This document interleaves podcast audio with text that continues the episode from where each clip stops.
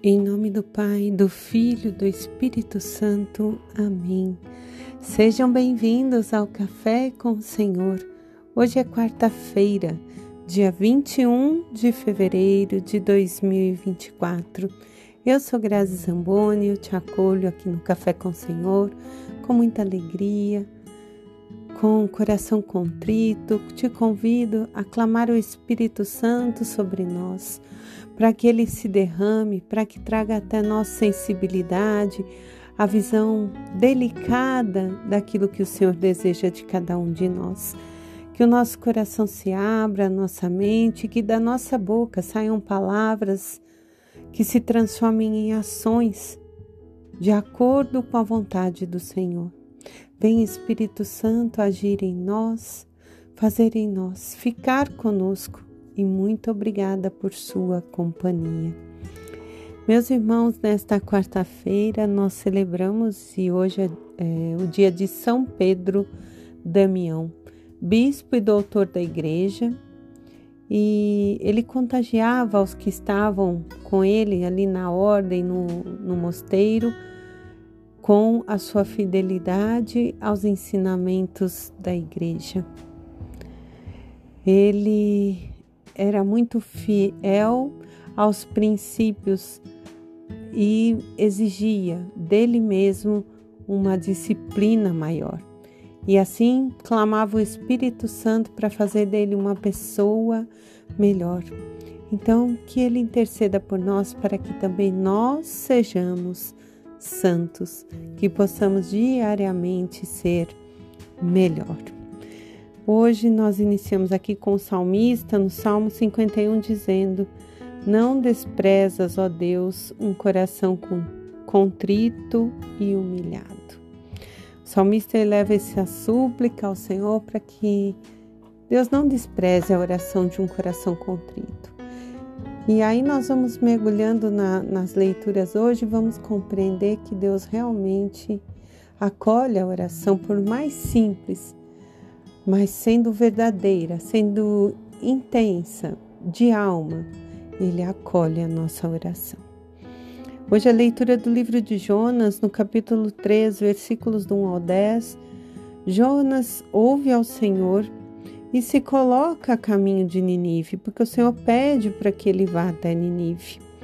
Chegando lá, ele se põe a anunciar que eles devem se converter, jejuar, orar e fazer penitência para aplacar a ira de Deus. E assim todo o povo vai escutando a profecia de Jonas, vai se convertendo e chega até o palácio, chega até o rei, e o rei também acredita e também se converte. Dessa maneira, Deus olha para aquele povo porque Jonas é o sinal enviado para eles. E vendo que eles se afastaram das más obras, se compadece deles. Então, Deus não, ter, não acaba com Ninive como ele havia prometido. Jonas é um sinal para aquele povo. Ele obedece a palavra do Senhor e se coloca a caminho, era longe, atravessa a cidade que é grande, quatro dias de caminhada, anunciando dentro daquela cidade que as pessoas tinham que se converter. Portanto, ele é um sinal de alerta. E nós, meus irmãos, temos nos atentado aos sinais que diariamente recebemos. E de repente você vai dizer: nossa, realmente está tendo fenômenos sobrenaturais, situações que a Bíblia também nos relata sim. Mas os sinais do Senhor são evidentes para nós diariamente quando aqui na palavra ele nos exorta. Ele nos mostra o quanto nos ama. E continua enviando sinais para que a gente possa parar, se penitenciar, que possamos jejuar, orar e antes de ser uma conversão incomum, ela começa ali no meu pessoal, na minha intimidade, com a disciplina que eu tenho que ter comigo. E aí nós vamos nos aprofundando, que as leituras hoje elas estão assim se ligam muito no Evangelho de São Lucas, no capítulo 11, versículos do 29 ao 32. São Lucas mostra que um povo convertido é capaz de mudar todo o sistema e toda a estrutura. Porque a palavra vai dizer que Jesus disse: Esta geração é uma geração perversa. Buscai um sinal, mas não lhe será dado, a não ser o sinal de Jonas. Quer dizer, Jonas já anunciou que era necessário jejuar, orar, penitenciar, que o pecado desagrada a Deus. De fato, assim como Jonas foi um sinal para os ninivitas, assim será o filho do homem para esta geração. Quem é o nosso sinal? É Jesus, através do Evangelho, que fica aqui a sua palavra diária para nós, mostrando o caminho, a verdade e a vida. Depois Jesus vai dizer: no dia do juízo, a rainha do sul se levantará juntamente com esta geração e a condenará, pois ela veio dos confins da terra para ouvir a sabedoria de Salomão.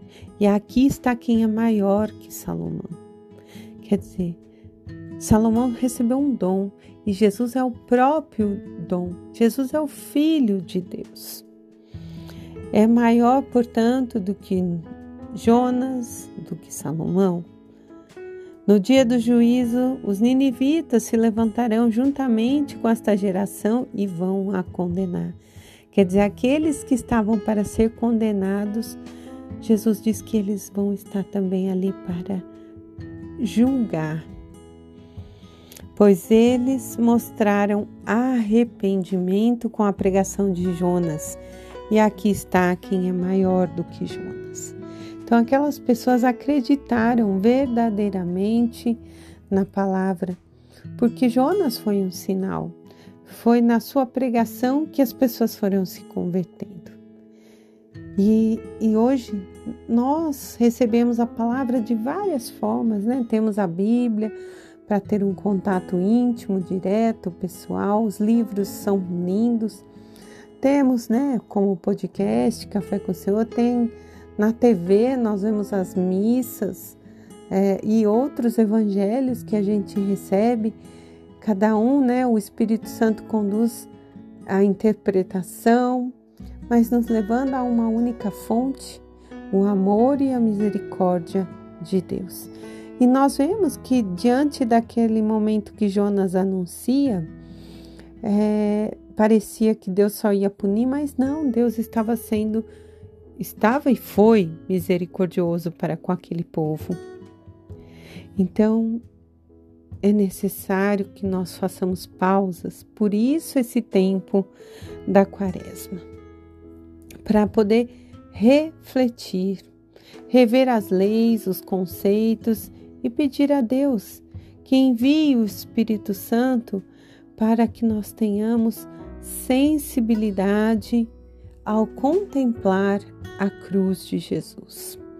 Quando olhamos para a cruz, que o Senhor nos dê a sabedoria de compreender que esse é o sinal, o ápice do amor pleno. Foi na cruz, meus irmãos, que aconteceu toda a doação de Jesus por nós. Só que Jesus já não está na cruz, mas ela é o símbolo que venceu-se a morte, que o poder de Deus é maior do que qualquer outra situação que o demônio queira causar nesse tempo. Jesus venceu a morte, venceu o pecado. E quando olhamos, nós temos que compreender que Ele continua dizendo para mim, para você: Eu te amo, eu te desejo. Foi por você não aconteceu só há 2024 anos. Todos os dias Jesus está ali, olhando para cada um dos que nascem, que estão nesse tempo, acolhendo e nos convidando a crer na palavra que é anunciada, a viver plenamente o Evangelho, a ter esse coração, como o salmista vai dizer, contrito e humilhado. E aí sim, ele vem derramando esse amor que nos acolhe, que nos abraça, que nos perdoa, que nos convida a ser melhor. Em nome do Pai, do Filho, do Espírito Santo. Amém.